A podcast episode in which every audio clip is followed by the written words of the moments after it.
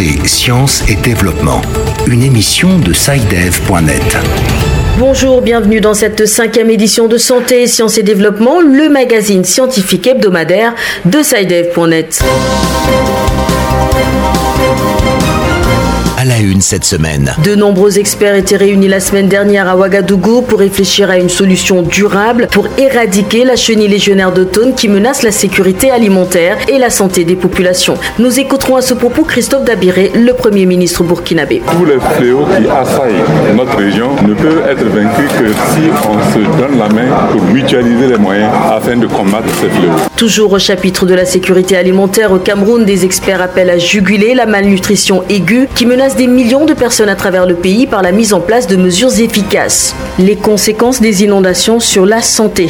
Depuis le début de l'année, six personnes ont trouvé la mort au Togo. Nous essaierons de toucher du doigt les problèmes d'assainissement qui se posent dans la capitale avec Antoine Afanou à Lomé. Et puis quelles sont les conséquences de la pollution de l'air sur la santé, notamment les mauvaises odeurs tellement courantes dans les grandes villes africaines? C'est une question de Dino à Cotonou à laquelle Raphaël Jamissi essaiera de répondre avec le concours d'un expert. En toute fin d'édition, plein feu sur l'actualité scientifique de la semaine prochaine, ce sera avec Bilal Taïrou. La science en action. Mais tout d'abord, voici l'actualité scientifique en 30 secondes avec vous, Hamzat Fassassi. Science Express. Des experts de la commission de la revue Lancet dédiée au paludisme ont publié un rapport énumérant les conditions pour éradiquer le paludisme d'ici à 2050. Au nombre de pistes suggérées, une meilleure mise en œuvre des programmes existants, l'innovation, un vaccin et surtout l'augmentation de 2 milliards de dollars par an des dépenses au titre de la maladie, soit près de 1200 milliards de francs CFA. La start-up ghanéenne de cybersanté Redbird a mis sur le marché une application grand public pour sa plateforme de surveillance de la santé, conçue pour permettre aux personnes atteintes de maladies chroniques de tester et de surveiller plus facilement et avec plus de précision leurs symptômes. Lancée en août 2018, Redbird a commencé à offrir une plateforme pour les tests médicaux en pharmacie. Depuis, elle a enregistré une croissance de plus de 35% sur un mois des utilisateurs enregistrés et des tests effectués sur sa plateforme. Selon le Comité international de la Croix-Rouge, au Burkina Faso, plus d'un demi-million de personnes ne bénéficient plus de soins de santé appropriés. À l'origine de cette situation, les attaques perpétrées ces derniers temps par des groupes armés. Le nombre de centres de santé fermés ou en service minimum aurait été multiplié par 12 en 8 mois. Pays membres du SILS, le comité permanent inter-État de lutte contre la sécheresse dans le Sahel, veulent lutter contre la chenille légionnaire d'automne, la principale menace qui pèse sur les cultures vivrières dans l'espace sahélien et ouest africain. Réunis à Ouagadougou, la capitale burkinabé du 10 au 12 septembre à l'occasion d'une conférence régionale, les experts scientifiques et acteurs du monde agricole espèrent trouver des réponses durables pour garantir la sécurité alimentaire pour plus de 300 millions de personnes. À Ouagadougou, le reportage d'Abdelaziz Nabaloum. Les pays membres du comité inter-État de lutte contre la sécheresse au Sahel veulent des réponses durables à la problématique de la chenille légionnaire d'automne qui ravage les cultures au Sahel et en Afrique de l'Ouest. En plus des aléas climatiques, les productions agricoles subissent d'énormes pertes dues à ces prédateurs des cultures. Sekou Sangare, commissaire chargé de l'agriculture de la CDAO. La chenille légionnaire s'attaque pratiquement à toutes les cultures, mais particulièrement il adore le, le maïs et donc il cause de nombreux dégâts à nos cultures vivantes. Pour vaincre la chenille légionnaire, une synergie d'action s'impose. Christophe Dabiré, Premier ministre du Burkina Faso. Tous les fléaux qui assaillent notre région ne peuvent être vaincus que si on se donne la main pour mutualiser les moyens afin de combattre ces fléaux. Et c'est en cela que je salue la présence de toutes les institutions qui sont dans la recherche, de tous les pays qui connaissent ce fléau et qui se battent aujourd'hui pour que ce fléau puisse reculer au niveau de notre espace. Détecté en 2016 en Afrique de l'Ouest, la chenille légionnaire d'automne s'est rapidement répandue dans d'autres régions africaines. Les experts, les scientifiques et acteurs de la recherche agricole veulent mutualiser les efforts contre cette menace. Abdel Aziz Nabaloum, Ouagadougou pour Santé, Sciences et Développement. De la nutrition à la santé, il n'y a qu'un pas. Eh bien, nous allons le franchir pour rappeler qu'au Cameroun, 259 000 personnes, dont 122 000 enfants de moins de 5 ans, devraient être en situation de malnutrition aiguë en 2019. C'est ce que révèle un rapport sur l'insécurité alimentaire et la malnutrition publié en mars par le Bureau de coordination des affaires humanitaires des Nations Unies. Le rapport souligne que chez les enfants de moins de 5 ans, la malnutrition aiguë peut avoir de graves conséquences. Et c'est sans surprise que les experts appellent aujourd'hui à la mise en place de mesures efficaces pour lutter contre cet état pathologique.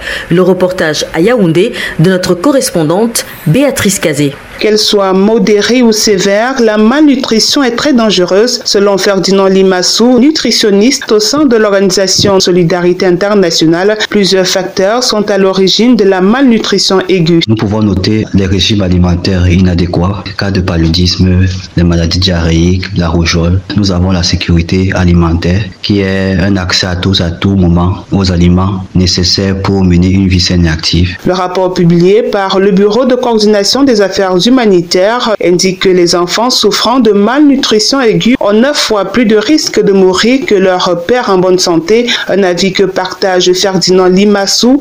Pour le nutritionniste, des mesures doivent donc être prises pour remédier à cette situation. On peut s'attaquer aux problèmes de maladie par la présence des vaccins. Au niveau de la sécurité alimentaire, les politiques nutritionnelles devraient aller dans la mesure de booster le plus possible la production agricole. Les femmes devraient être plus impliquées dans la lutte efficace contre la malnutrition. Selon le rapport publié le 14 mars dernier, 3000 enfants pourraient souffrir de malnutrition aiguë sévère dans le nord-ouest et le sud-ouest, deux régions en proie à un conflit armé depuis trois ans. Béatrice Kazé, Yaoundé pour Santé, Sciences et Développement. Malgré des investissements à hauteur de dizaines de milliards de francs CFA dans des infrastructures d'assainissement ces dernières années, les autorités togolaises n'en ont pas fini avec les inondations. Personnes en tout ont trouvé la mort à Lomé, la capitale, durant les six derniers mois dans des inondations suite à des orages.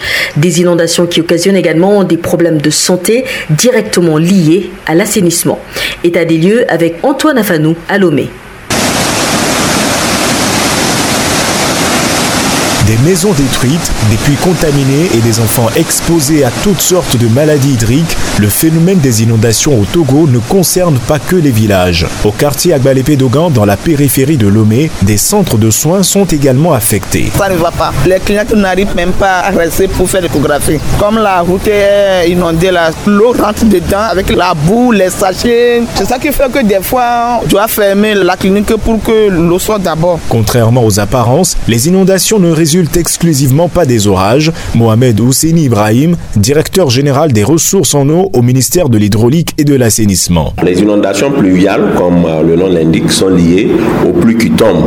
Et quand le réseau d'assainissement n'est pas bien fait, il y a inondation. Maintenant, quant aux inondations fluviales, c'est le débordement des cours d'eau qui cause en général ces inondations. Devant ce qui peut relever d'une fatalité dans certaines communautés, le gouvernement met en place, à côté de la sensibilisation, des systèmes d'alerte précoce, comme l'explique Yendoube Kombaté Nawanti, ingénieur hydrométéorologue à l'Agence nationale de la protection civile. Améliorer le réseau d'assainissement, sensibiliser aussi la population à ne plus jeter des ordures dans les caniveaux, élaborer des prévisions exactes à travers des balises, des systèmes d'alerte qui se font au niveau communautaire pour alerter la population en cas de danger d'inondation. Face à la récurrence des contaminations de sources d'eau en milieu rural, les pouvoirs publics ont opté pour la réalisation de forages. Le pays en compte aujourd'hui près de 10 000. Antoine Afanou, Lomé, Santé, Sciences et Développement. Le risque du cancer du sein est plus grand chez les femmes ménopausées qui suivent un traitement hormonal. Ce risque reste en l'état jusqu'à 10 ans après l'arrêt du traitement. C'est ce que révèle une étude publiée par le groupe de collaboration sur les facteurs hormonaux dans le cancer du sein ce 29 août 2019 dans la revue The Lancet. Plus de détails avec Bilal Taïrou. Le traitement hormonal de la ménopause, ce traitement auquel certaines femmes ménopausées font recours pour en gérer les effets qui sont entre autres l'irritabilité, la prise de poids et les bouffées de chaleur, augmente le risque de cancer du sein. C'est du moins ce que révèle une nouvelle étude qui a été publiée le 29 août 2019. Souvent entre 45 et 55 ans, la femme connaît un arrêt de l'ovulation. La gynécologue Andrea Desiré Yapo nous parle de la ménopause et nous explique en quoi consiste le traitement hormonal de la ménopause. Et à partir de cet instant, d'autres phénomènes physiologiques s'en suivent tels que la baisse de la libido, des douleurs dans les seins, de grosses bouffées de chaleur et des difficultés à s'endormir. Tout cela est dû en fait à l'arrêt de sécrétion des hormones dans l'organisme, à savoir euh, les oestrogènes et la progestérone.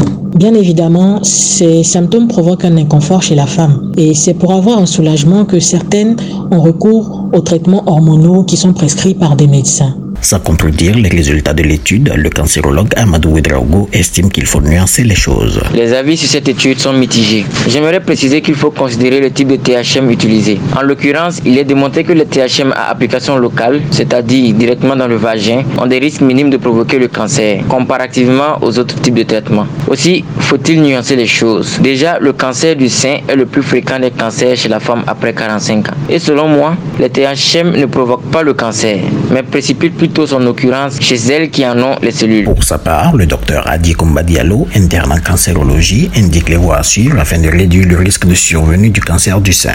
Il faut aussi avoir une hygiène de vie, une bonne hygiène de vie, ne pas avoir, euh, ne pas consommer de l'alcool de façon excessive, ne pas fumer et avoir une bonne hygiène alimentaire. Bilal Taïrou, Dakar, pour Santé, Sciences et Développement.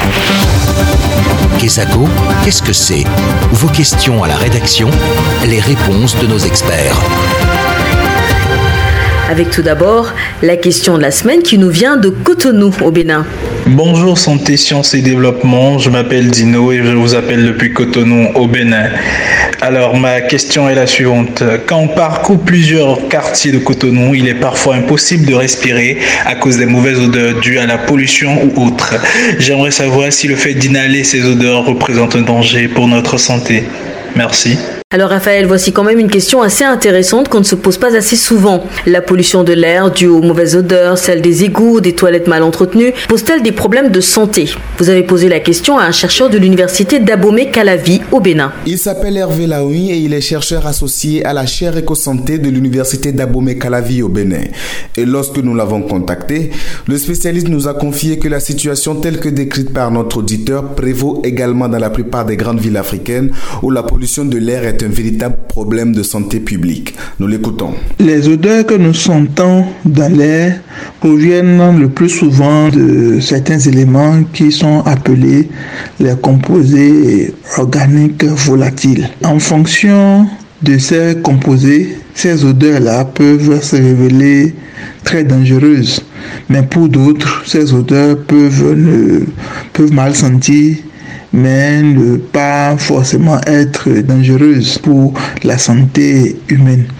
Par exemple, quand nous mettons euh, le parfum, ce sont des odeurs qui proviennent d'un certain nombre de composés organiques volatiles, mais qui pour la plupart ne sont pas dangereuses pour l'organisme, mais pour d'autres euh, odeurs qui proviennent d'autres composés organiques volatiles comme euh, par exemple euh, le benzène, le toluène, que nous pouvons avoir d'odeurs provenant par exemple de, de l'essence.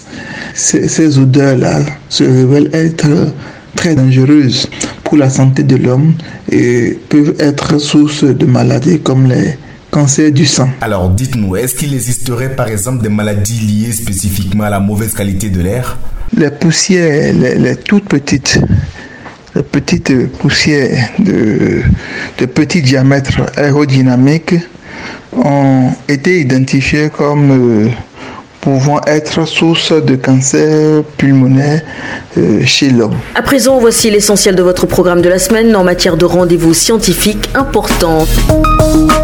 C'est avec vous, Bilal Taïrou. L'agenda. Merci Sylvie. Eh bien, les 18, 19 et 20 septembre 2019 à Cotonou, l'ambassade de France au Bénin organisera en partenariat avec l'Institut français de Cotonou et l'Agence nationale de l'aménagement du territoire trois journées de conférences, d'ateliers et de débats sur le thème ville durable et développement économique des territoires. De notre côté, Bamako abritera du 19 au 21 septembre 2019 la 12e conférence de la Société africaine de génétique humaine, organisée sous le thème génétique et génomique humaine comme facteur d'unité Société pour l'harmonie et le progrès en Afrique.